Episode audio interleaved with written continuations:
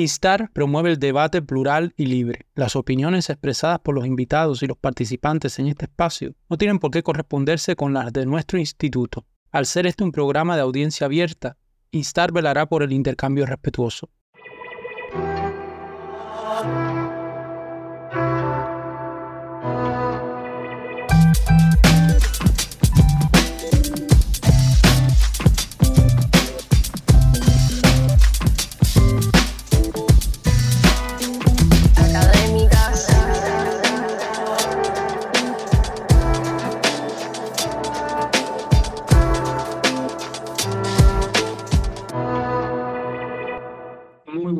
Tardes a quienes nos escuchan desde América Latina, muy buenas noches a quienes nos siguen desde Europa.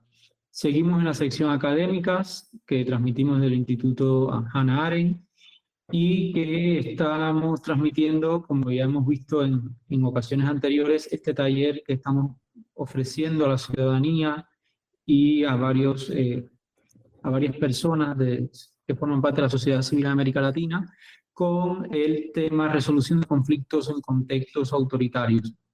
Hoy nos ocupa el tema del rol del mediador eh, y de las víctimas en la justicia restaurativa y para ello me va a estar acompañando mi colega Elaine Roca Guiar, quien es licenciada en Filosofía por la Universidad de La Habana y licenciada en Ciencias de la Religión por el Instituto de Ciencias Religiosas, adscrito al Seminario Evangélico de Matanzas. Elaine también eh, está concluyendo su máster en eh, resolución de conflictos y mediación en la Universidad Carlos III, aquí en Madrid. Eh, además, Elaine ha tenido una labor de articulista en importantes espacios de la sociedad civil cubana, eh, con una vida dedicada al conocimiento, pero muy joven. Realmente es un gusto tenerte, Ela, por aquí hoy con nosotros. Y bueno, sin más, yo te doy, te cedo la palabra. Vale. Buenas tardes y, buenas, y buenos días a todos.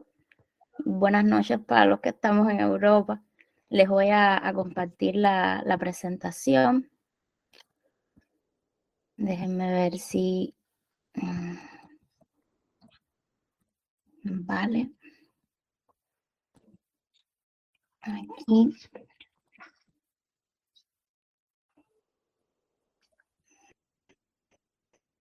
No sé la verdad cómo... Ahí se ve bien el audio. Se ve bien, sí, pero estoy viendo cómo, cómo pasarla desde aquí. Porque no sé cómo hacer para, que se vea completa para ustedes, pero para gestionar yo...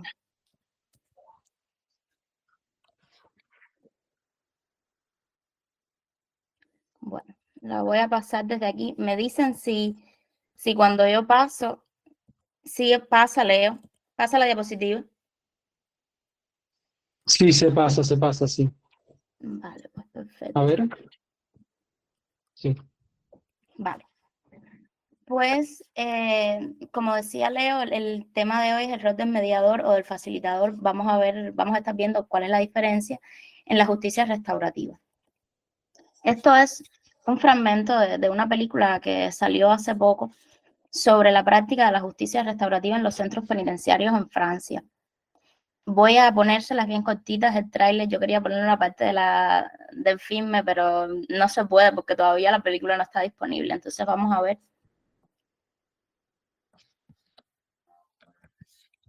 Monsieur, j'adore. expliquer un peu comment vous avez entendu parler de la justice restaurative C'est l'élection qui rencontre des détenus. Oui, c'est ça que vous proposez à ces gens, c'est l'inverse de ce que tout le monde leur a toujours proposé. On ne parle pas à leur place, on ne suggère rien, on écoute, on accueille inconditionnellement. J'aimerais revoir mon frère. J'ai pas envie de le croiser par hasard. Enfin, je veux le voir pour être sûr de pas le croiser par hasard. J'étais agressé dans le supermarché dans lequel je travaillais il y a 5 ans. Je suis là pour vous dire ce qui se passe pour les victimes quand vous commettez ce genre de choses. J'ai 25 ans. J'ai braqué une supérette. J'ai passé toute ma vie dans le monde des stupéfiants.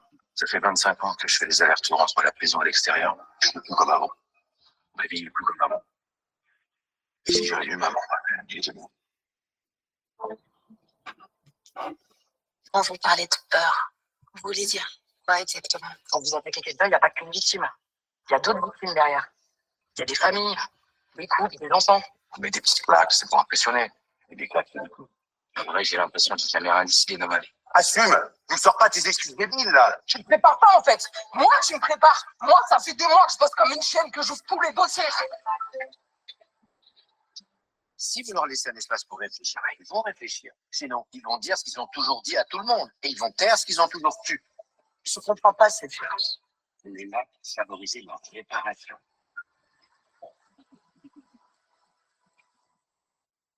J'ai perdu mon frère quand j'ai porté plainte, en fait.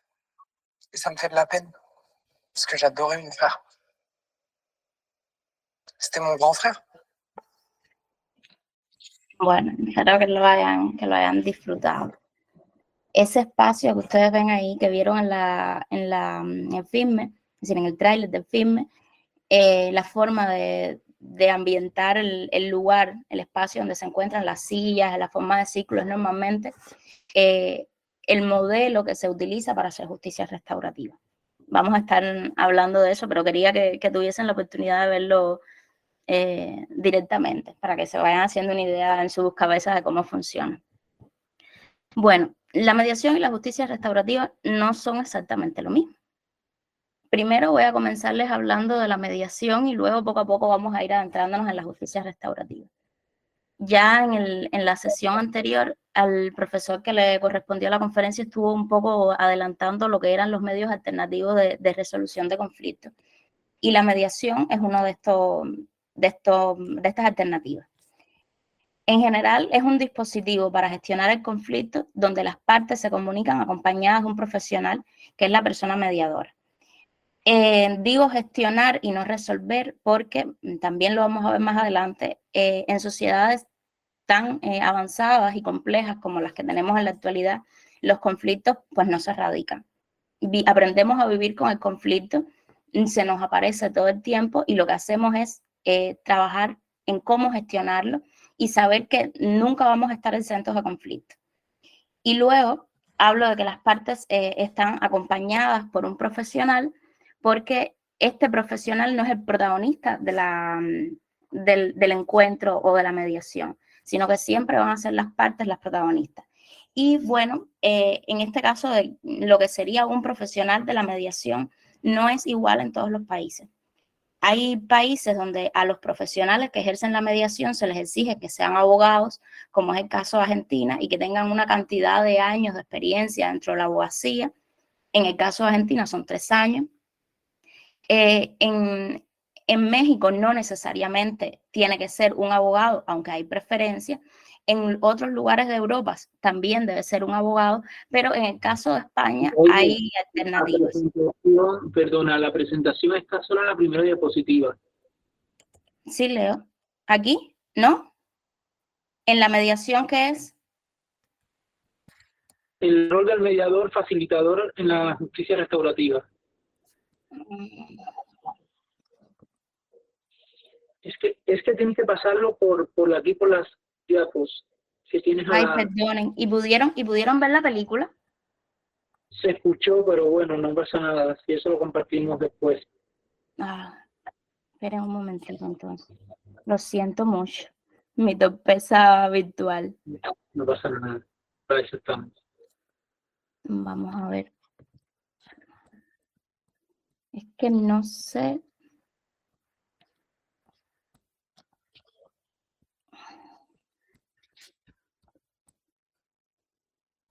La verdad es que no sé cómo, cómo compartirla desde aquí, cómo pasarla desde aquí.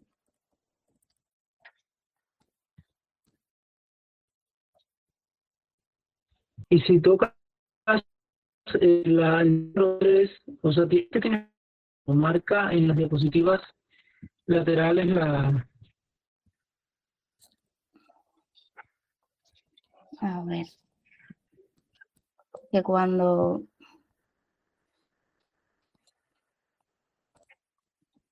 pasa, ahora pasó.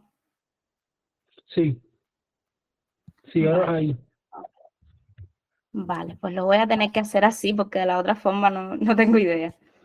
Bueno, les estaba hablando del profesional de la mediación, que eh, en el caso de España puede ser ya sea un trabajador social, pueden ser también los abogados, o puede ser una persona que tenga algún tipo de, de, grado en ciencias sociales, pero también tienen que tener una, una, especialización en mediación, que en España normalmente se hace a través de em, cursos que da el Ministerio de Justicia o a través de los másteres que imparten las universidades. Pasó la, la diapositiva, Leo. Sí, sí pasó, sí pasó.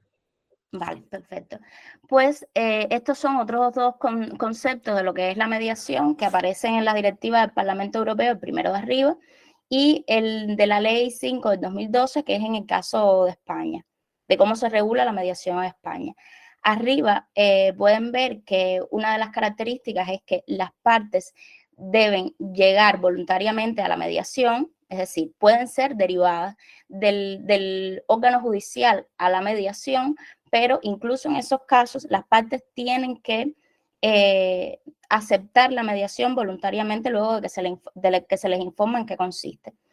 En algunos países la mediación es obligatoria, sobre todo en temas de familia, los jueces em, eh, derivan los casos a mediación porque consideran que eh, los padres van a saber decidir mejor por el, por el menor y por sus hijos que, el, que el, órgano de, justicia. Y luego, pues, eh, en el segundo caso, hace hincapié en que las partes deben llegar a un acuerdo por sí mismas. Si bien es acompañada de un mediador, los acuerdos deben resultar de la decisión propia de las, de las partes que están en el conflicto. Esta ley, que es eh, la que regula la mediación en asuntos civiles o mercantiles, deja eh, excluidos de la mediación tres, eh, tres tipos de mediaciones. En primer lugar, la mediación penal, que es donde se hace justicia restaurativa. En segundo lugar, la mediación con las administraciones públicas y en tercer lugar, la mediación laboral que en el caso de España se encarga la Fundación CIMA, que es un organismo dependiente del Ministerio de Empleo y Seguridad Social y ellos son los que eh, le gestionan la mediación laboral. Eh, ¿Dónde sí se puede hacer la, mediación según la, este, esta ley? Eh, pues la mediación escolar, que en España ha tenido mucho éxito, familiar, la de la empresa familiar, la matrimonial, la civil y mercantil, la sanitaria que incluye la mediación veterinaria y la mediación comunitaria. Sobre la sanitaria es muy probable que salga eh, una nueva ley porque trata asuntos muy delicados, pero hasta el momento mm, todavía no hay una legislación con respecto a ello. Entonces, quiero hablarles de, de los orígenes y la, y la necesidad de la, de la mediación y otros mecanismos alternativos de solución de controversia. Y quería, antes de, pasar a ello, hablarle de lo que son los tribunales multipuertas. Ha sido una forma de, de imaginar y también de llevar a cabo el diseño de, de cómo los ciudadanos acceden a la justicia.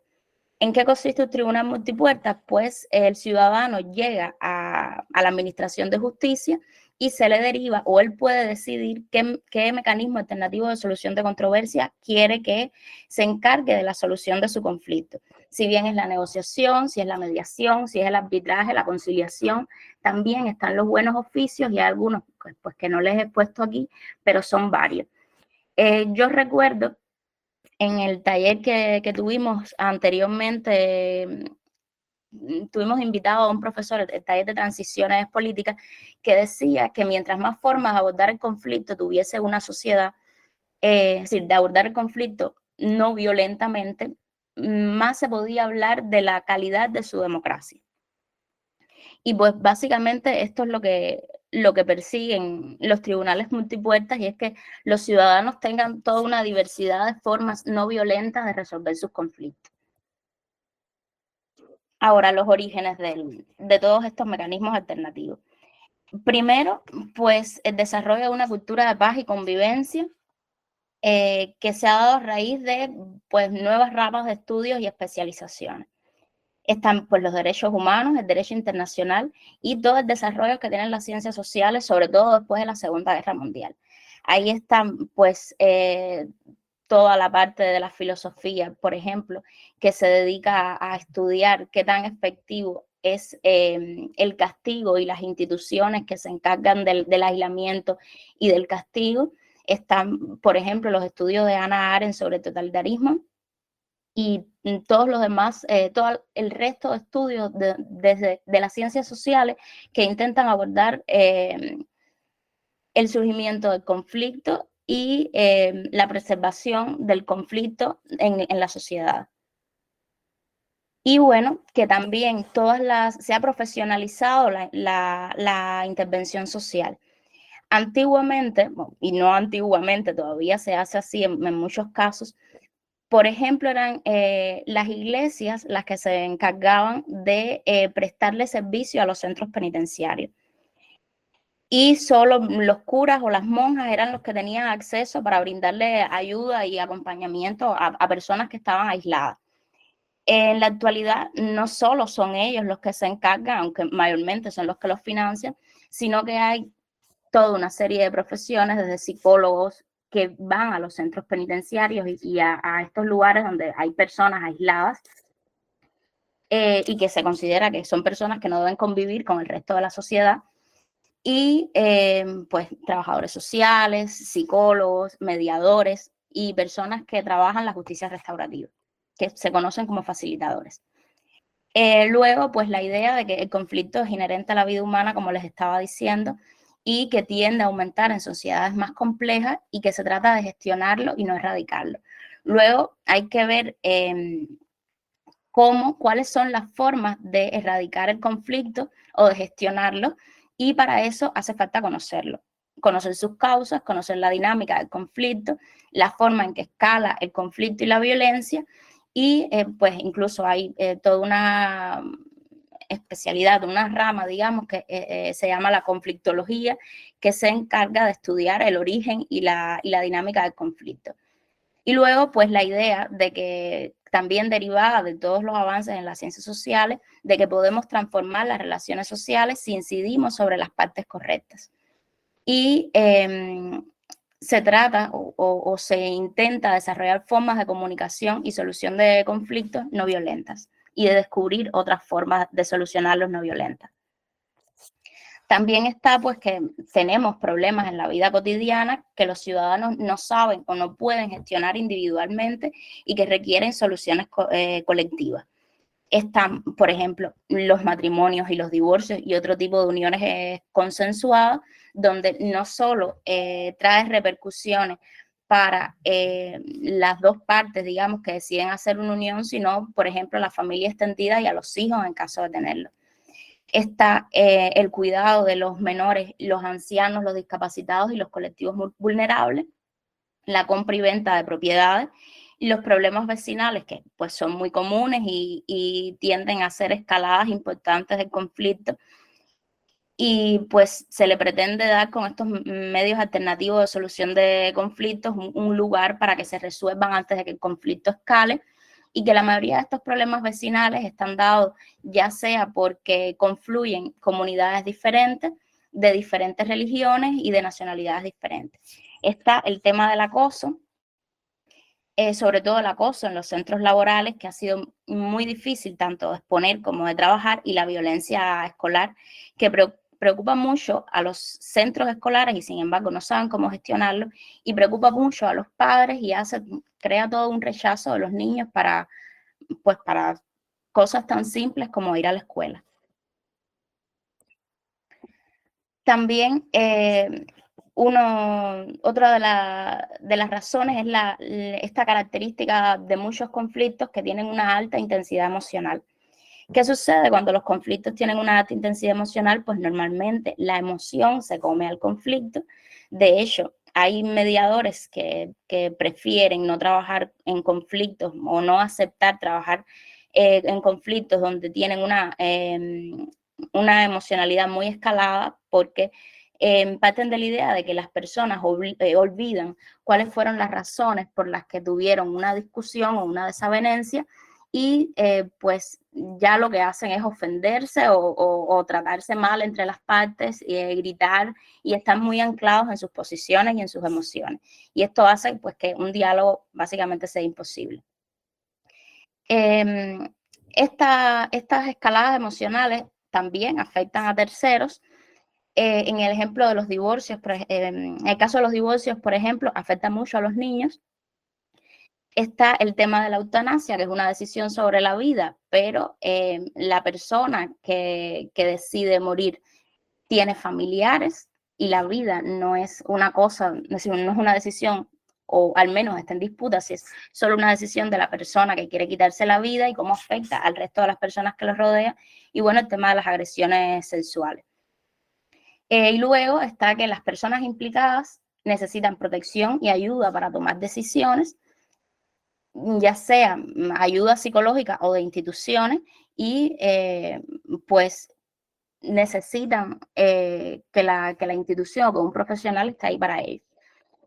Y bueno, pues eh, la, em, la, necesidad de realizar la justicia en los límites de la propia justicia y de la moral. También está el caso de la eutanasia, pues es un debate. también el caso de los crímenes organizados, como por ejemplo el narcotráfico, tejidos sociales muy fracturados, estados fallidos, eh, mm, machismo, racismo, instituciones y funcionarios corruptos, es decir, cómo vamos a resolver los problemas a través de la ley y de la justicia si las propias instituciones de justicia eh, son corruptas y, y las leyes que tenemos son abusivas. Esto por lo general sucede en escenarios donde hay una venganza social extrema y pues es característico también de espacios totalitarios.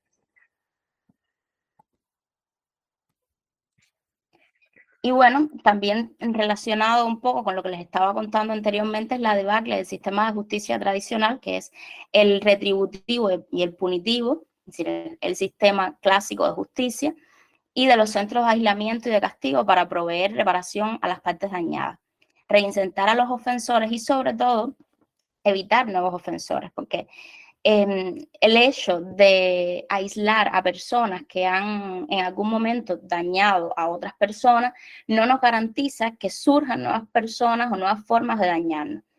Y eh, pues tenemos ante esto un reto que es cómo tratar con, con la causa de los conflictos y con, eh, digamos que la creación de personas que eligen la violencia para comunicarse.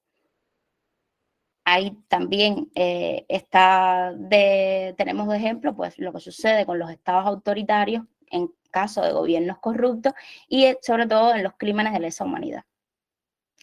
Les pongo aquí abajo que pues, el castigo a los ofensores no garantiza eh, la no repetición y que la justicia tradicional no se encarga de la construcción de la verdad, ni de la creación de democracia, ni de la reparación de las víctimas aunque ya los sistemas de justicia ya no solo eh, son, em, si no solo eligen para hacer justicia eh, las estrategias retributivas y punitivas, todavía sigue siendo mayormente así. Es decir, ya los centros penitenciarios, por ejemplo, utilizan la justicia restaurativa para tratar a las personas que están condenadas.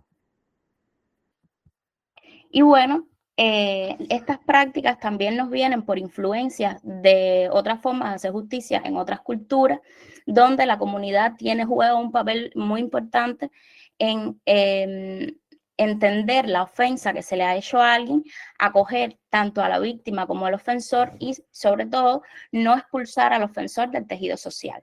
Es decir, en estas comunidades hay prácticas tradicionales que intentan em, que el ofensor retribuya el daño a la víctima sin separarlo y sin aislarlo. Ahí pues intervienen sobre todo los ancianos, la familia y personas de, confianza. Em, también se habla pues de que esto, eh, incluir a la comunidad es una forma de que la comunidad se ponga al tanto sobre las cosas que ha estado haciendo mal y que son aparecen como un tipo de complicidad con las ofensas que realiza, que realiza el ofensor. Eh, ahí, pues, es, un tema muy delicado y debatido. De hecho, Ana Arendt tiene un, libro que se llama eh, La banalidad del mal que es donde ella hace el análisis del, del caso de Eichmann, cuando le hacen un juicio público y Hannah Arendt habla sobre la complicidad que tuvieron los propios judíos en, todo, en toda la violencia que se desató contra el pueblo judío y cómo de alguna forma fueron responsables en llevar hasta ese punto a su propia comunidad. Se intenta incluir a la comunidad en estos casos para que, em, digamos, que la propia comunidad se vaya siendo responsable del tipo de persona que está formando.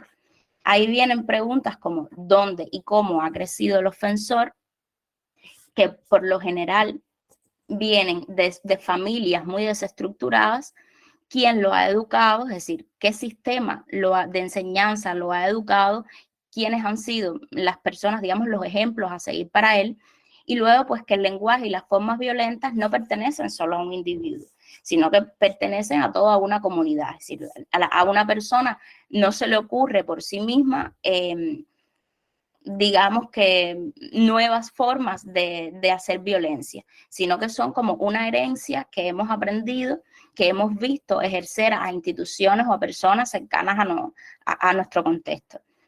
Y luego, pues, está el tema de si separar a, las, a los ofensores de la familia funciona o no funciona. ¿Qué pasa en estos casos? Que, por ejemplo, cuando existen problemas de, de empatía con la, con la persona que se va a ofender, digamos que con la víctima, eh, casi nunca cuando se aísla a la persona, es decir, al, ofensor, recupera la empatía o aprende a trabajar la empatía si está lejos de personas que para él eh, tienen una importancia emocional significativa en sus vidas. Digamos que, em, por ejemplo, una persona que ha cometido delitos de lesiones eh, suele ver a sus víctimas solo como un objeto y no como una persona que tiene pues emociones, que, que tiene mm, sus propios deseos y que es una persona como él. En estos casos, cuando separamos al ofensor de la familia, pues básicamente lo que hacemos es disminuirle la capacidad de ser empático. Lo otro es, pues, em, la relación que tiene la mediación con la negociación. La mediación como la conocemos en la actualidad, eh, tiene mucha relación con eh, la mediación que nace en Estados Unidos en el ámbito eh, laboral en la década de los años 30. Fíjense que aquí les señalo y, les pongo con signos de interrogación el hecho de que la mediación se llevara a cabo a través de una persona considerada neutral y colectivamente valorada pongo entre signos de interrogación neutral y colectivamente mm, valorada porque pues las personas no somos, digamos que por naturaleza neutral, sino que obviamente tenemos preferencia. Y eh, lo de colectivamente valorada, habría que preguntarse para quién es una persona mm, eh, valorada. En la actualidad, eso, al menos en las regulaciones, eh, no se considera así, pues una persona en tal caso tiene que ser valorada porque es un profesional y porque sabe manejar el conflicto y no porque em, sea valorada por un grupo reducido de personas. Y luego, pues, em, la mediación eh, llega a Europa a través del Reino Unido, tanto en el ámbito familiar como comercial. Eh, el Parlamento Europeo comienza a, a ofrecerla como método alternativo de resolución de conflictos y pues España en, en el año 88 y en la actualidad existen servicios de mediación a la familia que se llaman CAEF y eh, tienen en lo fundamental un carácter preventivo, es decir, le explican a las personas en qué consiste la mediación y otros métodos alternativos de resolución de controversia para que antes de acudir a formas violentas de resolver el conflicto, acudan a instituciones donde hay profesionales que pueden ayudarlos a, resolver el conflicto que estén teniendo.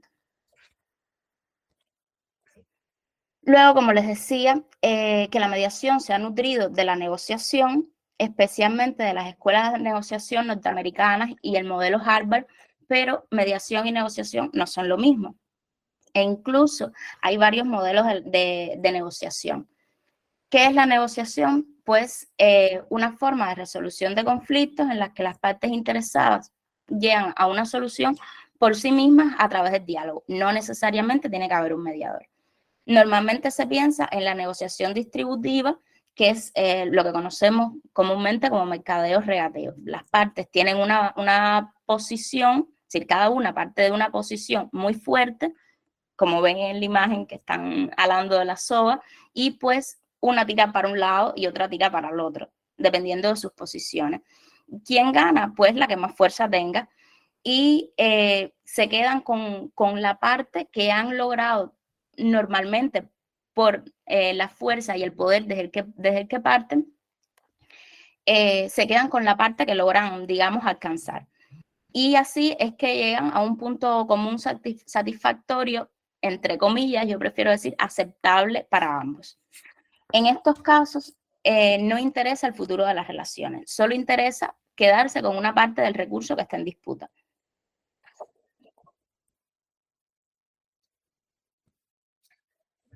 Aquí les pongo la diferencia, porque como les decía, no solo hay una estrategia en negociación, sino que está, por ejemplo, la estrategia integradora y la estrategia distributiva. La estrategia distributiva es esta de la que les estaba comentando, que las partes se comprometen con una posición y reatean eh, concesiones a partir de ella. Se dividen o, aprovechan el poder con el que cuentan para eh, quedarse con una parte del recurso y se llevará un mayor trozo a aquel que tenga más poder en la negociación. Luego está la estrategia integradora, cuyo eh, interés principal es crear el valor, es decir, aumentar el valor en la negociación para que las partes puedan tener la parte que necesitan, es decir, la riqueza que necesitan. Eh, se basa en la idea de cooperación y de satisfacción de los intereses de las partes. Fíjate que, fíjense que hablo de intereses y no ya de posiciones, Em, y supone un conocimiento, pues eso, de los intereses. Vamos a ver em, más adelante cuál es la diferencia entre posiciones e intereses. Y pues se trata de generar opciones creativas entre las dos partes que agranden la tarta, es decir, que agranden el, valor que está en disputa. Si vamos a equiparar la, la mediación a una negociación, en todo caso tendría que ser una negociación de tipo integradora, la que tenemos a la derecha y nunca distributiva, porque la mediación siempre va de agrandar la tarta. Aún así, eh, la, mediación persigue intereses que incluso la, negociación integradora no tiene. ¿Cuáles son las características del, del modelo Harvard de negociación integradora? Pues que eh, se trata de distinguir a las personas del problema. Él tiene una frase muy clásica que dice duro con el problema y suave con las personas. Y va de que las personas vean el conflicto como un objeto. Los mediadores suelen tratar de que las partes que tiene frente a él eh, vean el conflicto que están teniendo como un objeto sobre la mesa. le dicen, este es el problema que tenemos, eh, vamos a intentar resolverlo se trata mm, por todos los medios de que, las, mm, de que las personas entiendan que el problema no son ellas, sino que es mm, de alguna forma un objeto que podemos entender, que podemos decodificar y que podemos solucionar. Y sobre todo eso ayuda con identidad cerrada y con las emociones difíciles. Luego, eh, identificar los intereses subyacentes a las posiciones. Las posiciones son los, lo que decimos y cómo lo decimos. Este, con este, este kiosco. Esto hay que mandarle el... Todo esto que, lo de Copérnico. Vamos a mandarle para allá. ¿Ok? Por favor, lo ahí, por favor. Déjame revisar a ver si aquí no hay otro caso que esté abierto a ver qué hacer. Vale, pues seguimos. Eh, les decimos que las posiciones es como decimos las cosas y los, los intereses normalmente mm, pues no los decimos, no los comunicamos y en muchas ocasiones ni siquiera nosotros mismos lo sabemos, sino que vamos eh, descubriéndolos en el diálogo. Eh, luego, otra característica del, modelo Harvard de negociación es establecer un diálogo para identificar las diferentes opciones de acuerdo, es decir, todas las alternativas que tenemos para resolver el conflicto, utilizar criterios objetivos y legítimos que son las razones de peso mayor que por lo general se encuentran fuera de la negociación. Por ejemplo, los límites que tenemos de tiempo, de recursos, pérdidas, desgastes y los daños a las personas. Em, los compradores y los vendedores trabajan juntos para conseguir más, es decir, agrandar la tarta. La relación a largo plazo es muy importante y se crea valor en la negociación imaginativa, es decir, cuáles son todas las formas en las que podemos solucionar los conflictos, solucionar este conflicto. Luego, es muy importante pensar qué hacer si no se llega a un acuerdo. ¿Por qué? porque así no nos anclamos en la solución con esa persona ni esperamos a que el conflicto lo resuelva solo la otra parte. Y em, evitamos la idea de que si resistimos lo suficiente, haremos al otro cambiar de parecer. Pues en, anclados en esa idea puede haber mucho desgaste y normalmente el otro nunca cambia de parecer y finalmente pues el conflicto nunca se gestiona y lo que hace es escalar cada vez más. Un, ejemplo clásico es el, caso del, bloqueo en, Cuba, que Díaz Canel insiste en que si resistimos ellos en algún momento se rendirán. Y pues pasan los años y Cuba está peor y, digamos que la otra parte no, no se rinde. Esto que les presento ahora es el iceberg del conflicto. Ven que la parte visible son las posiciones, Luego están los intereses y las necesidades, que son las partes que eh, pues tenemos que indagar un poco más para, poder comprenderlas y, visualizarlas. Les decía que la, la, posición es lo que decimos y cómo nos comportamos.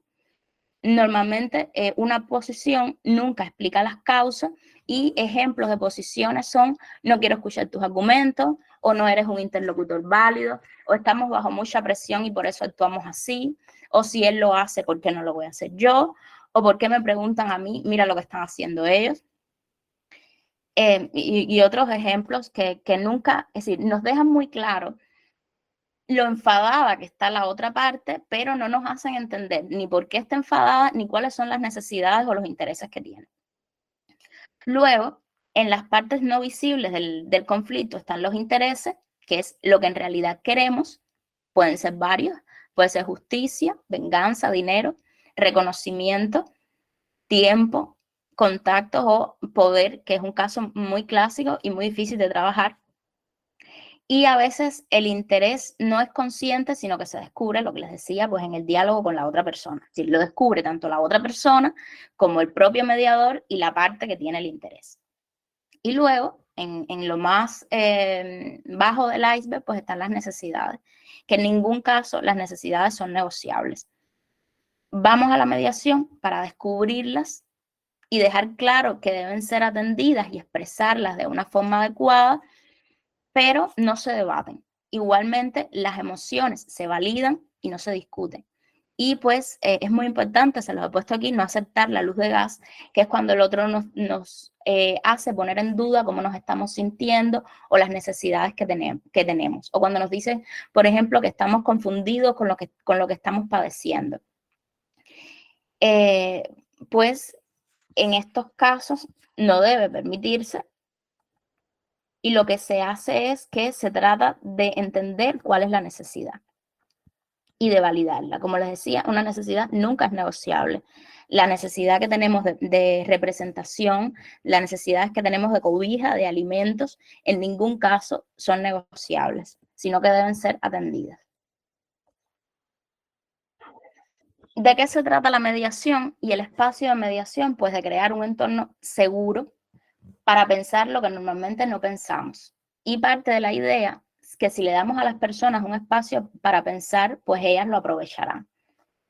Son mm, espacios ideales, sí, construidos, es decir, no, son espacios que nos encontramos todo el rato cuando vamos a, tomar una decisión importante, pero el hecho de que las partes vean que es un espacio que se ha construido para que ellos piensen, les ayuda a darse cuenta que el entorno es muy importante a la hora de tomar una decisión y que eso influye mucho en eso. Y luego, pues, que observen la dedicación y el tiempo que se toma en construir la paz o un ambiente seguro, hace que en el futuro, cuando, cuando vayan a tomar una decisión, intenten construir espacios seguros y que cuando, por el contrario, vayan a destruir o a violar ese espacio seguro, pues se lo piensen un poco antes de hacerlo. Em, por ejemplo, les había puesto aquí que los talleres de reparaciones a las víctimas eran un espacio construido e ideal, libre de, de violencia, donde los integrantes en principio asisten bajo un compromiso de buena fe. En estos espacios aprenden que regulando el entorno, los cambios de conciencia son posibles. Y pues en, ese proceso también aprenden a, detectar la violencia.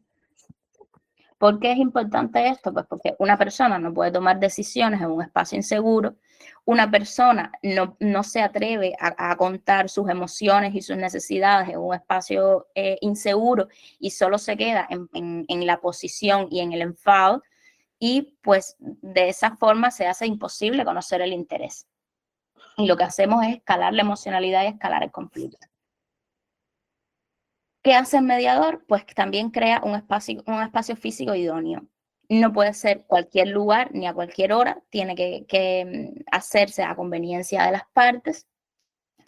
Se tratan de ofrecer por todos los medios eh, cosas que hagan sentir a las personas acogidas, a veces se ofrecen bebidas calientes, se regula muy bien la temperatura de los lugares donde se lleva a cabo una mediación para que las personas no se sientan incómodas, se ofrece agua y luego pues una pizarra, normalmente se utiliza un pizarrón eh, o alguna lámina que ellos puedan y donde puedan interactuar con ellas para visibilizar, los conceptos que se trabajan, que en cualquier caso no son un punto de partida, que sí, que son un punto de partida y no de llegada. ¿Qué significa eso? Que todos los conceptos que las partes saquen a colación un proceso de mediación tienen que construirse de nuevo su significado y asegurarse que, por ejemplo, cuando hablamos de em, seguridad o cuando hablamos de poder o cuando hablamos de libertad, sea un concepto que para las dos partes significa lo mismo. Y luego el hecho de mm, visibilizar algunos conceptos hace que se superen.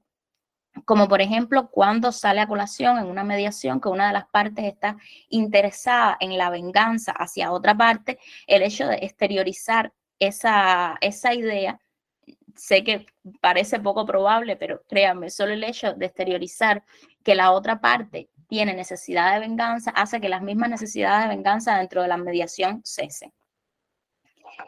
Eh, luego, la mediación tiene que ser una práctica regulada con límites y garantías para todas las partes, incluyendo el mediador, mm, porque todas las partes deben estar protegidas. Es decir, las partes que asisten a la mediación tienen que tener una seguridad de que ese mediador no está ejerciendo una mala práctica con ellos y eh, tienen que mm, tener un lugar y una ley que los proteja por si tienen que poner algún tipo de denuncia por ejemplo, en el caso de la confidencialidad, si, por alguna razón eh, un mediador hace público un acuerdo o alguna intimidad de las personas que están asistiendo a una mediación, esas, las partes pueden denunciar al mediador por un mal ejercicio de la confidencialidad.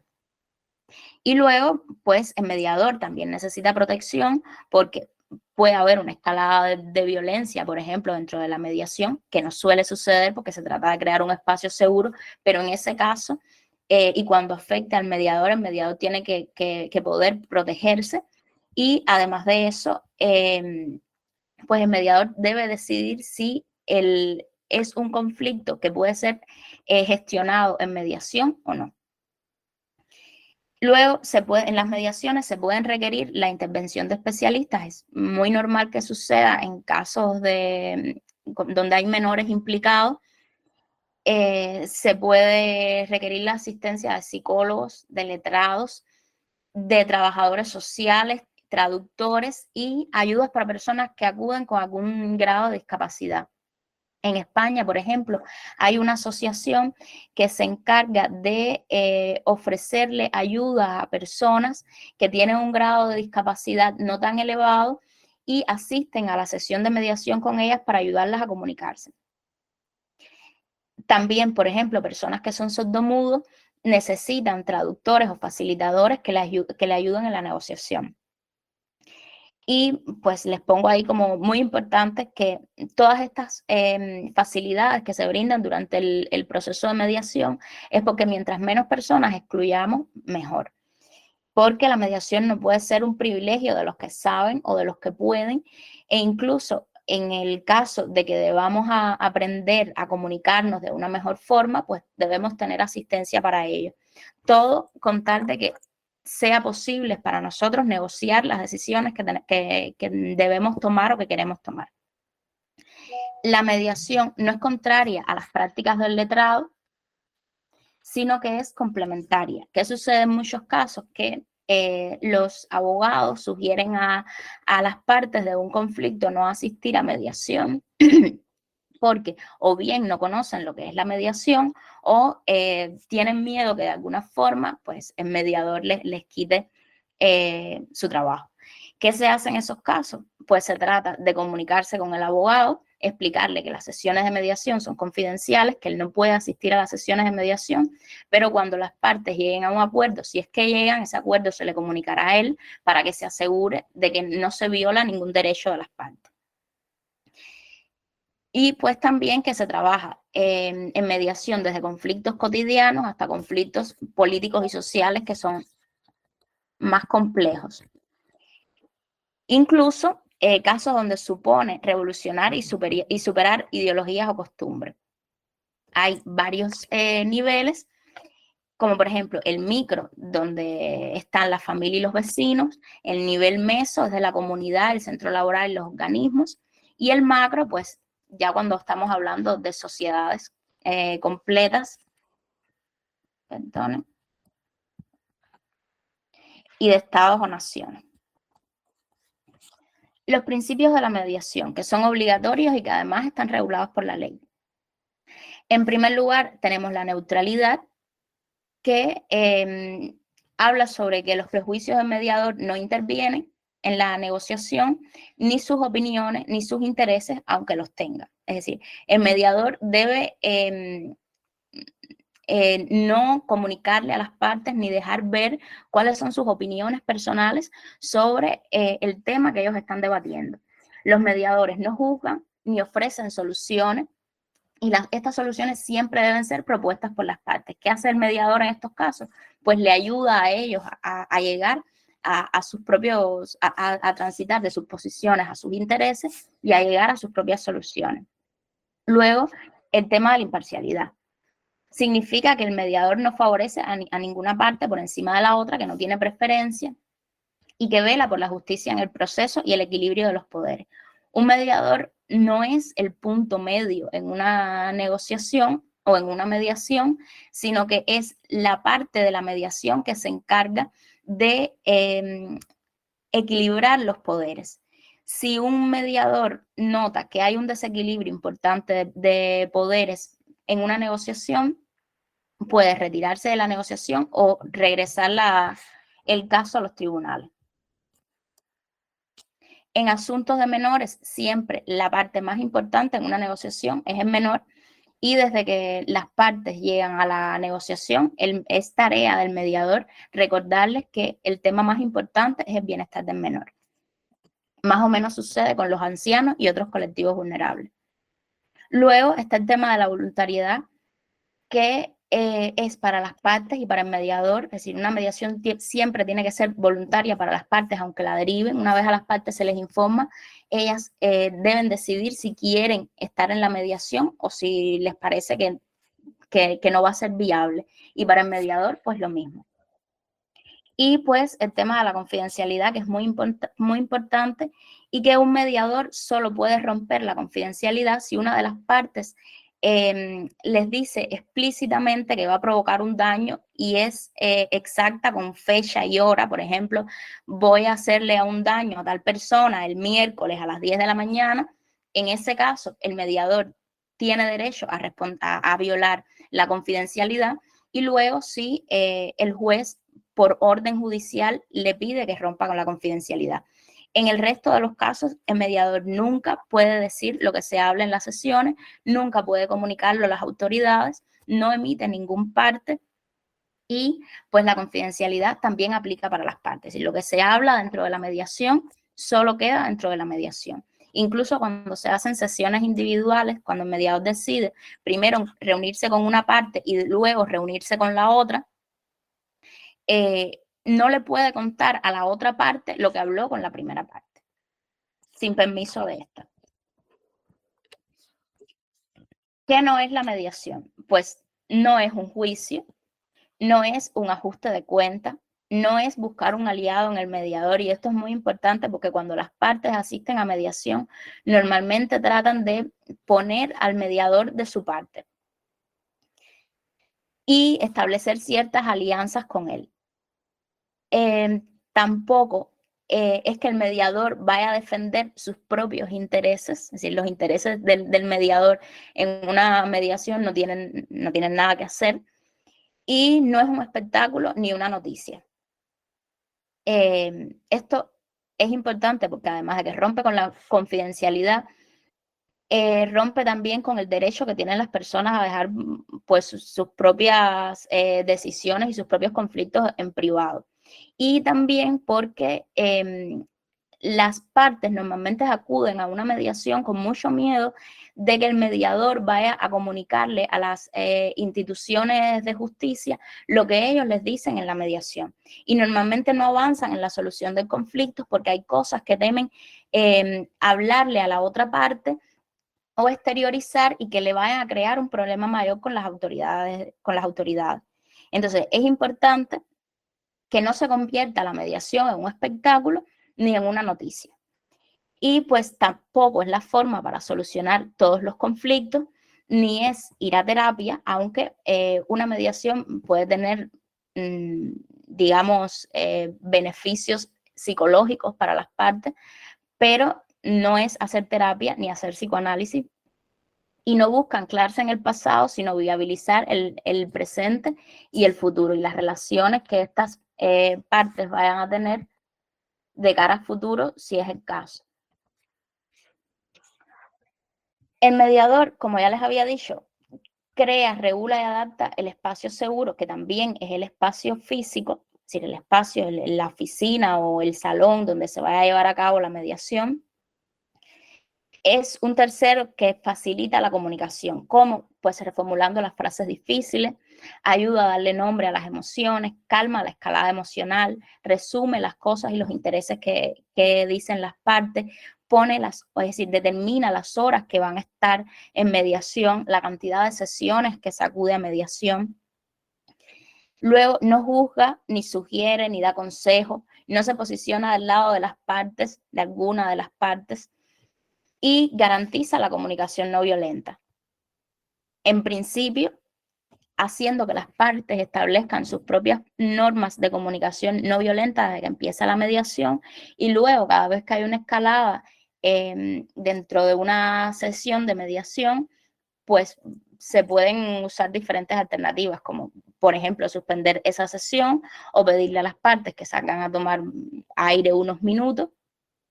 Cualquier cosa con tal de que eh, sea objetivo el análisis del conflicto y no se convierta en pues, gritos y ofensas y maltratos por parte de las partes. Empoderar a las partes o a la parte que está desequilibrada en la negociación a través de la palabra en lo fundamental, es decir, todo el empoderamiento que alcanzan las partes en una mediación, por lo general es a través del lenguaje.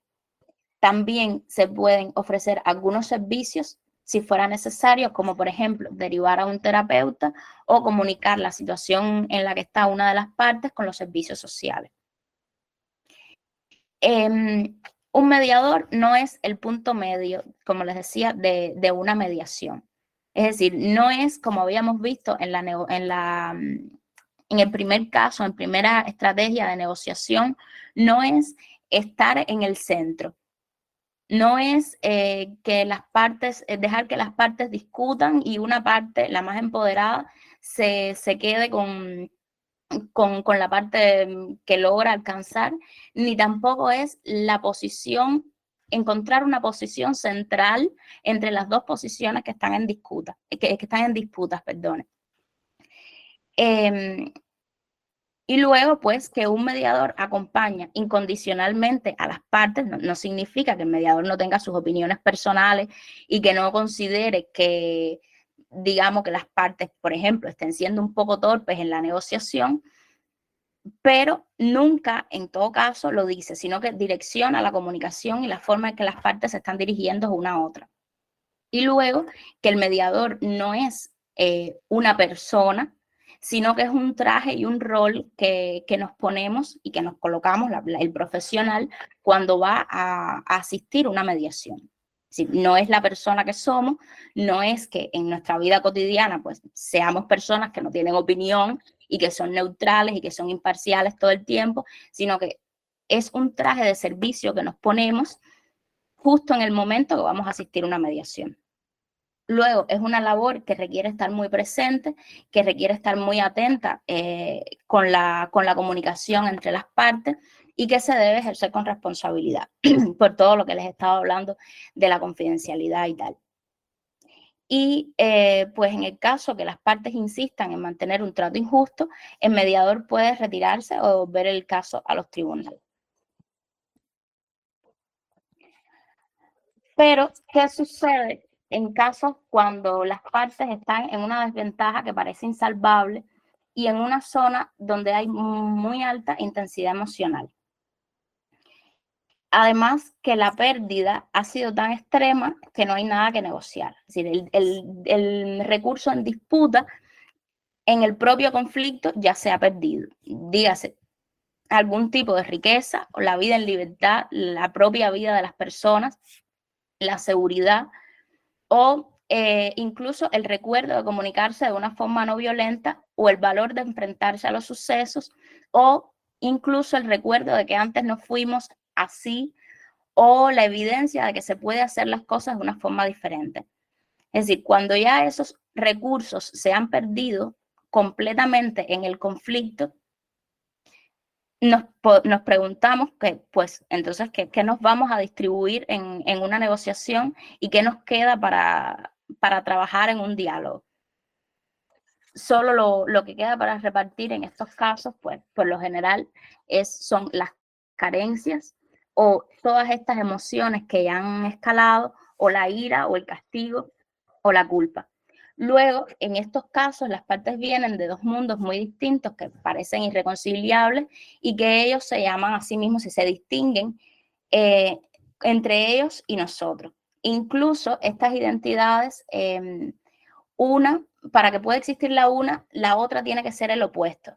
Es el caso de los delincuentes y los policías, o los presos y las personas sin antecedentes penales, o, o en algunos casos jóvenes y ancianos la idea del diálogo, la propia idea del diálogo aparece como una forma de desaparecerse dentro del conflicto, es decir, como que me anula a mí el hecho de que yo esté intentando establecer un diálogo con la otra persona.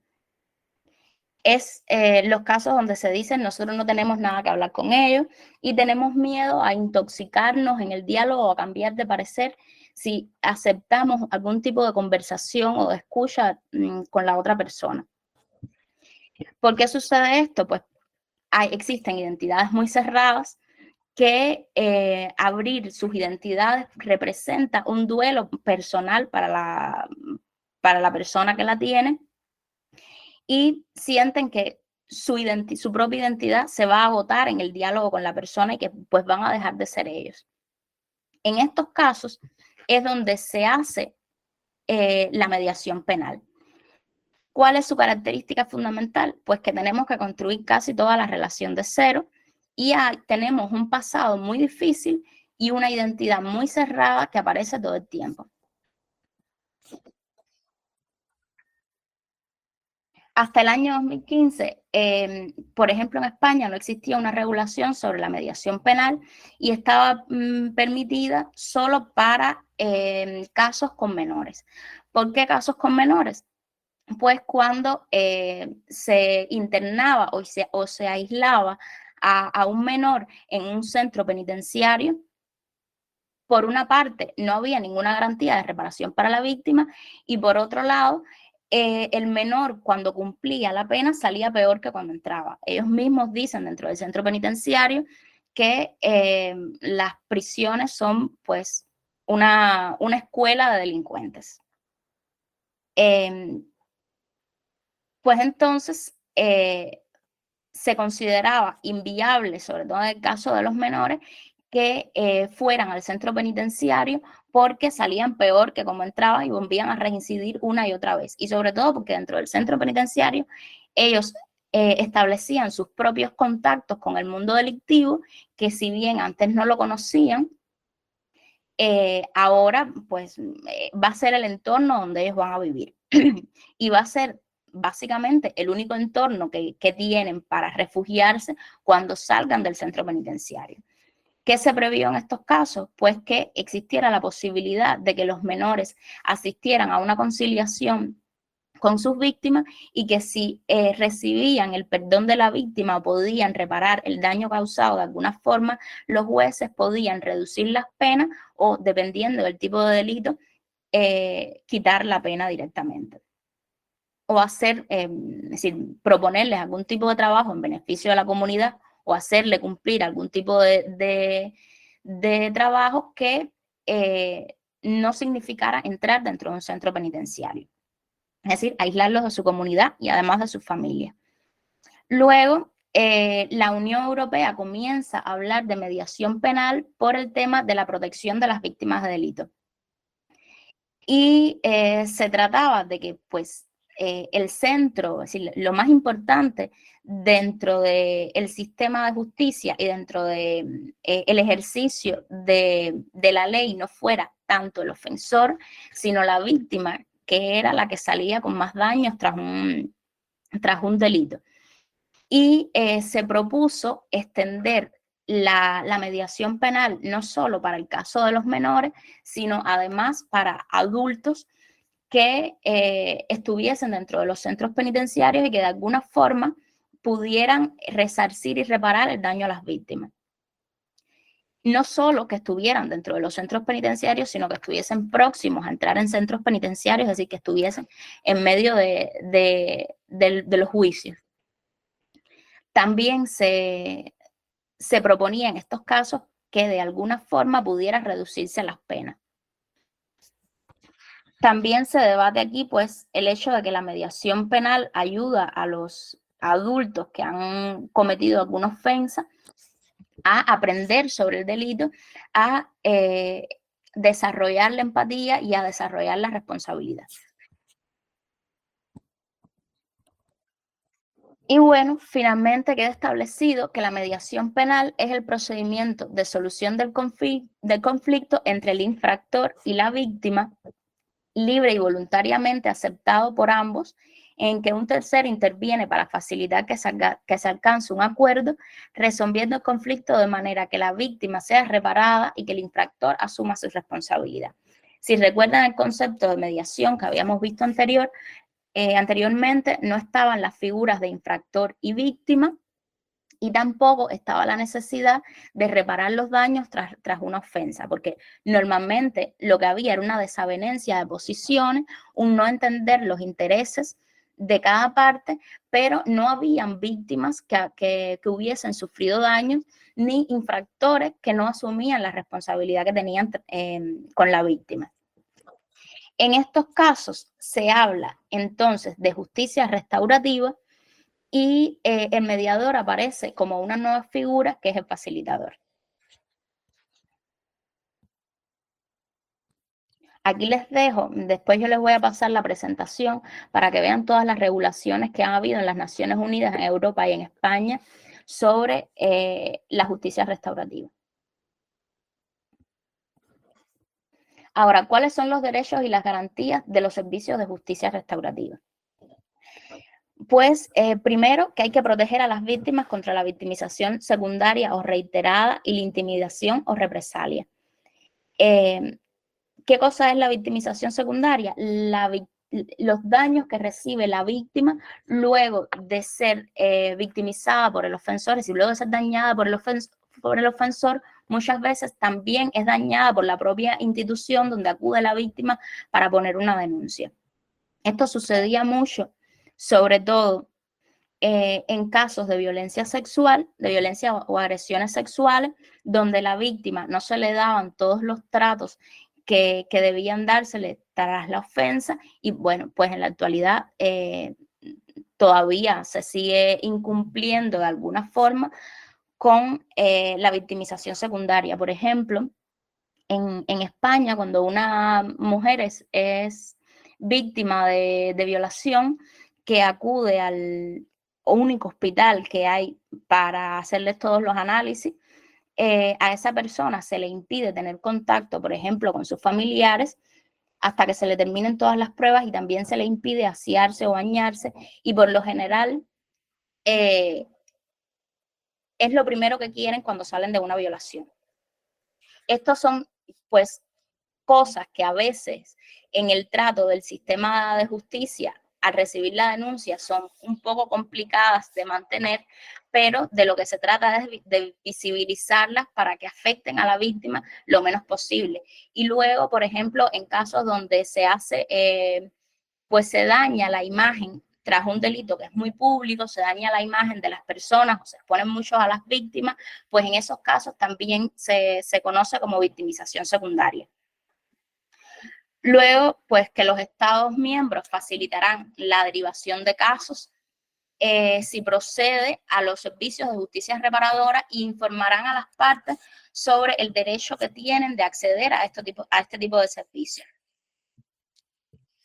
Em, la víctima tiene que ser la interesada en, en elegir, por ejemplo, una mediación penal es a la primera a la que se le pregunta si lo necesita, tiene que tener un consentimiento libre y muy informado. De hecho, se exige que la información que se le da a la víctima sobre este tipo de, dispositivos de solución de conflicto eh, sea, la información que se le da sea mm, pues exhaustiva y muy, muy detallada para que ella tenga claro cuáles son los posibles resultados los procedimientos que se van a hacer con, ella, la comunicación que tendrá con, el ofensor y eh, pues que sepa que puede escoger si tener una comunicación directa o a través del facilitador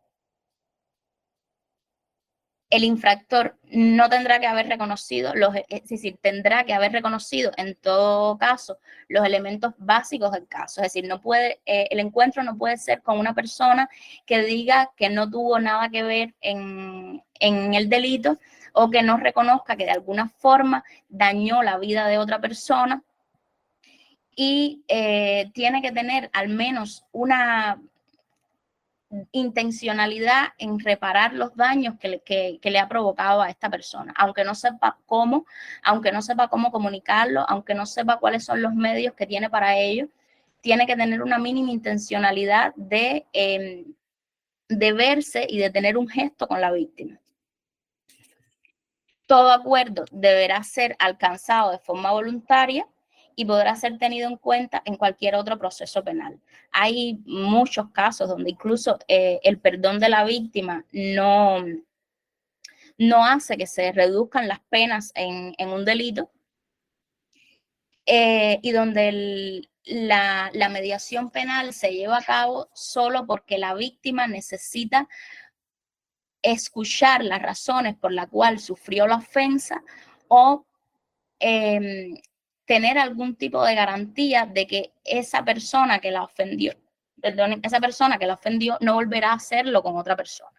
O al menos, como mínimo, de conocer cuál es la pena que se le ha dado a esta persona por los daños que, que le han causado a ella. Sucede en la mayoría de los casos que em, las personas son castigadas y sus víctimas no tienen ni siquiera conocimiento remoto de cuál es la pena que han recibido, del tiempo que estarán dentro de un centro de aislamiento o eh, lo que es de la vida de ellos una vez salen del centro penitenciario. Incluso que viven con el miedo constante de que en algún momento, luego de que esta persona termine de cumplir su pena, se la vuelvan a encontrar. También, eh, como en las mediaciones en general, serán confidenciales y no se difundirán posteriormente, salvo con el acuerdo de las partes o si así lo exige el derecho nacional por razones de interés público superior. ¿Dónde sucede esto por lo general? En, en los mm, procesos de justicia transicional, donde se hace importante em, hacer públicos los acuerdos que se, que, a las que llegan las partes. Em, en los talleres de justicia restaurativa cuando se trata, por ejemplo, de crímenes de lesa humanidad, cuando se trata de narcotráfico, cuando se trata de, racismo, por ejemplo. Eh, el caso de Sudáfrica, donde se hacía mm, de alguna forma necesario visualizar cuál era el tratamiento que se estaba dando del conflicto ante la sociedad. ¿Por qué se hace esto? Pues uno, porque la víctima tiene preguntas sobre las que le gustaría recibir respuestas. Casi todas las víctimas lo tienen, aunque algunas deciden que pues eh, para ellas no es necesario el encuentro con el victimario y en ese caso pues debe ser respetado. ¿Y qué tipo de preguntas se hacen las víctimas? Pues porque, porque yo, porque me, porque me has escogido a mí, qué rasgos tengo que me atacaste a mí, sabías lo que hacía o notaste que me dolía, estas son preguntas que por lo general se hacen las víctimas tras una ofensa y que eh, para sorpresa de ellas no coincide las razones por las que el ofensor le hace el daño con el miedo que ellas van gestándose dentro de sí mismas. Es decir, la idea esta de que tenían ellas un rasgo eh, de su personalidad o, algún rasgo físico que hizo que la persona cometiera algún tipo de ofensa contra ella. Y luego, pues que la víctima tiene pautas, límites y condiciones muy claras que quiere que su ofensor ejecute. Esto empodera a la víctima porque puede decidir y ser obedecida, es decir, puede decidir lo que no quiere a partir del momento que ha recibido un daño. Por ejemplo, eh, en casos donde de agresión sexual dentro del núcleo familiar, eh, las víctimas pactan con, la persona que normalmente es un miembro de la familia cercano, eh, si no quiere encontrárselo en determinados lugares, si no quiere encontrárselo nunca más, si no quiere que en una reunión familiar, por ejemplo, nunca coincidan, si quiere que esta persona asista a terapia, o si eh, hay algunas cosas sobre las que no le gusta que decida nada al respecto. El hecho de que la víctima pueda ponerle límites a, la persona que la ha ofendido hace que en, cierto sentido para ella sea em, es decir, ese proceso la empodere frente a la persona que le hizo un daño sin preguntarle y intervino en su espacio personal o en su espacio de decisión, eh, pues simplemente porque podía y porque quería. Es la, a la víctima le ayuda mucho solo el hecho de, poner, de, establecer límites. Luego, ¿cuáles son las formas de la mediación penal? Aquí al, al lado les he puesto algunos esquemas que son cómo se suelen hacer, eh, cómo se suele hacer la, mediación. A veces un encuentro entre la víctima y el ofensor directo de ella. ¿Cómo se hace? Se preparan a las dos partes durante un tiempo determinado individualmente, es decir, primero se trabaja con la víctima y luego se trabaja con el ofensor para prepararlos para un encuentro o simplemente ese encuentro nunca sucede y la comunicación siempre se hace a través del facilitador eh, y se pueden utilizar determinados mecanismos para ello. Por ejemplo, cartas o eh, simplemente el acuerdo de mediación que lo van creando entre las dos partes y bueno, finalmente eh, lo firman, pero sin que, estas dos, sin que estas dos partes lleguen a verse, digamos, lleguen a tener un encuentro directo. Em, luego, eh, a qué llamamos justicia restaurativa más específicamente a los encuentros de víctimas o paneles de víctimas que eh, en estos casos no existe un encuentro con el ofensor. Puede que sí, puede que se dé en una sesión particular. En la justicia restaurativa se suele hacer a través de 10 sesiones o talleres y en uno de los talleres pueden tener un encuentro con el ofensor, pero en ningún caso sería un ofensor directo de, las víctimas de, estos paneles. Y luego, pues está la otra versión que sería eh, los diálogos restaurativos que se hacen de los ofensores, es decir, se trabaja con ellos durante cinco sesiones.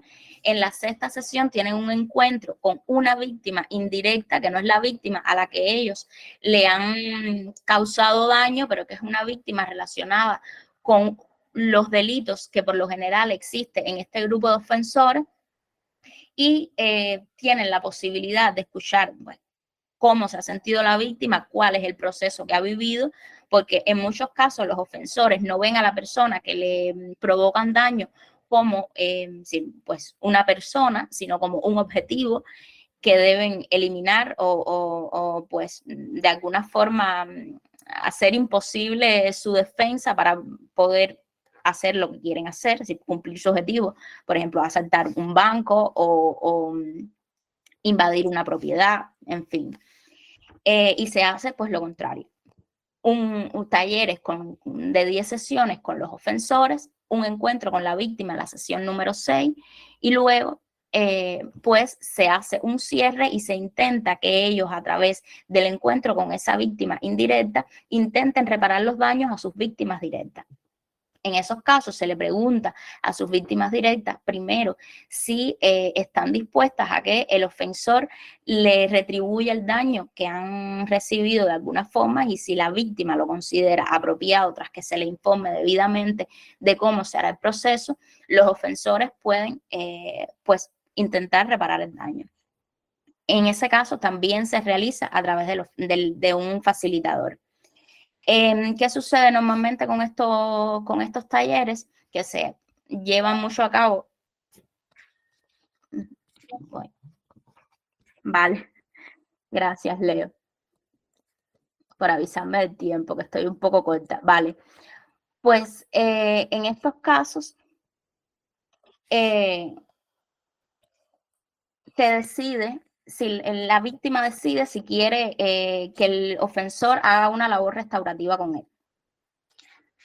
Esto por lo general es un círculo donde se ven las personas que intervienen en un caso donde se encuentra el ofensor con la víctima. Tanto el ofensor como la víctima tienen acompañantes y se pueden incluir a otros miembros de la, comunidad, incluyendo eh, letrados o juristas.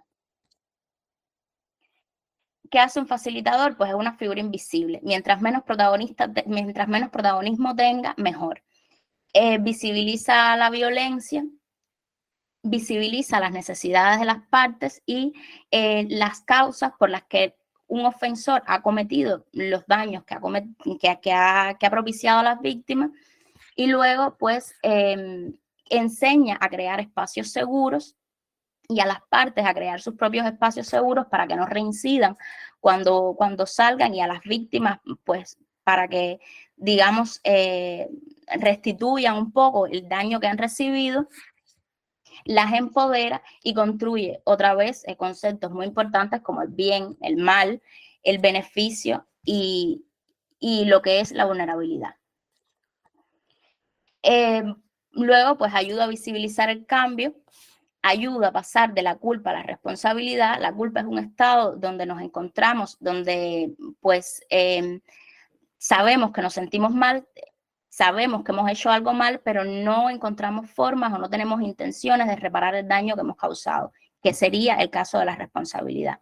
Luego, escuchar todo el tiempo para entender el conflicto al que nos estamos enfrentando y pues siempre consulta a, por la protección de la víctima, consulta a los abogados de la viabilidad del acuerdo antes de la firma de, este acuerdo de, mediación. Y luego, pues, eh, el mediador, el facilitador, es un eslabón entre las necesidades de los individuos y las responsabilidades sociales, sobre todo las responsabilidades sociales que tienen las instituciones. Eh, como, como sucede con el mediador, tampoco critica o castiga, ni juzga ni ordena, esa es la función del juez, ni aconseja o decide, no hace terapia y em, no crea alianzas entre, entre él y las partes de la mediación, sino que eh, crea confianza. ¿Qué sucede con, con, el caso de conflictos profundamente arraigados? Pues que em, tienen la característica de que se han sostenido mucho tiempo en las sociedades y que dejan una huella en las dinámicas sociales y políticas y hace que eh, el, futuro que se imagine desde esos presentes sea pues muy sombrío. ¿Cuáles son los retos de los facilitadores eh, y de la justicia restaurativa en macroconflictos profundamente arraigados? Bueno, yo eh, les he traído algunos Em, que para mí me parecen los más importantes, y es que la paz no se logra en las mismas condiciones de la guerra, por tanto, hay que cambiar eh, las condiciones incluso para, para tomar decisiones con fines a crear vías democráticas. Em, y que pues hay que cambiar la lógica de confrontación por la lógica de cooperación, incluso desde nuestras relaciones, incluso y sobre todo desde nuestras acciones cotidianas y saber que hay asuntos que no pueden resolverse, que, que solo pueden resolverse colectivamente y que no basta con nuestras intenciones individuales. Em, luego, que em, las personas importan, todas las personas importan, y que va a ser necesario encontrar formas, incluso formas no institucionales, para eh, proteger a las personas que están tratando de tomar decisiones en contextos eh, de violencia profundamente arraigada. Y el tiempo de las negociaciones eh, de la reparación y de la construcción de la verdad no puede ser eterno, sino tiene que tener límites claros y precisos y que las personas que están intentando afrontar el conflicto tienen que ver cambios visibles tiene que haber una vigilancia sobre el cumplimiento de lo acordado, incluso después de que se acuerde, porque eh, pues em, la paz significa crear nuevos hábitos y nuevas instituciones. Y luego, pues muy importante que el pasado no se puede olvidar y que, pues lo que le decía, no es vivir anclados en la culpa de que se ha hecho un, daño, sino eh, asumir la responsabilidad y ver cómo eh, ¿qué podemos hacer para que eso, eh, uno, no se olvide y dos, no se vuelva a repetir? Normalmente eh, las personas necesitan responderse cómo han podido llegar hasta ahí, reconstruir el camino y volver a narrar la historia de cómo han llegado hasta el punto en que han llegado. Esto se conoce como construir la verdad y normalmente se hace con, con paneles de víctimas donde narran eh, todos los, digamos, los daños que han recibido en conflictos profundamente arraigados. Em, luego, que los protagonistas en estos casos siempre son las víctimas y no los líderes, aunque los líderes pueden ser desde luego víctimas, pero los procesos no va sobre los, sino sobre los daños que reciben las personas. Y em, el límite son los intereses, por esto que les decía, siempre el límite son los intereses y la reparación de las víctimas. Se trata de aliviar el sufrimiento y de garantizar la no repetición. Y luego, pues, devolver, eh, luego de que las comunidades, digamos, y estos colectivos de personas han llegado a, empoderarse de alguna forma tras el daño recibido, se trata de devolver el poder, a la, el poder que se ha gestado tras esos diálogos a las comunidades políticas donde surgen. Y luego, pues que el facilitador debe lidiar con el sentimiento apolítico, con la idea de que el cambio no existe y de que la política es un asunto de los políticos y de los funcionarios, que, por lo general son tontos o interesados o actúan mal. Y em, el facilitador debe ayudar a las partes a que entiendan que la vida política pues es una, tarea de todos. Y bueno, les he traído un, un, concepto con el que solemos trabajar mucho, que es el de generatividad, y es eh, la capacidad de las personas para desarrollarse y realizar una aportación a los entornos en los que viven y participan. Y pues de algún sentido es, de alguna forma es el sentido de, todos los métodos alternativos de resolución de controversias que eh, tratan de preocuparse por el futuro de, sí mismos, de las relaciones y de las personas que, que los rodean y el bienestar de los hogares y de las instituciones en las que participan y que pues es muy humano preguntarse qué voy a dejar a quien viene detrás de mí y eh, es importante crear instituciones y mecanismos que, nos ayuden a, a, lograr de alguna forma resolver estos conflictos que tenemos en la vida cotidiana y, que nos desbordan. Y, y, pues nada, que la mediación en gran, en gran medida se ha creado para eso y la justicia restaurativa para que las personas de alguna forma puedan retribuir el daño que han causado y que pues crear lugares donde y espacios donde se viva pues eh, con beneficios para todas las partes aunque se tengan conflictos. Hasta aquí es la, la presentación que les he traído. Creo que me he pasado bastante. Perdonen que creían que eran muchas cosas que debíamos trabajar. Eh, pasaremos a, la, a, las preguntas que quieran hacerme. y... un poco la, la, transmisión en line y entonces pasamos a, a las preguntas, ¿vale? Bueno, agradecerles a quienes nos han acompañado desde las redes sociales, a los participantes del taller y el AINE que también han ayudado a la, a la elaboración del curso. Pues como ya dije anteriormente, el AINE es especialista en resolución y mediación de conflictos. Eh, es un gusto el entonces la semana que viene estaremos hablando del trabajo con los sobrevivientes de la violencia, con el acompañamiento. Eh, cada vez se usa menos la, la, palabra víctima, pero bueno, es, es la que es, el castellano es, yo creo que es muy rico, ¿no? Y bueno, nos vemos entonces a los que nos siguen por las redes sociales en el próximo encuentro.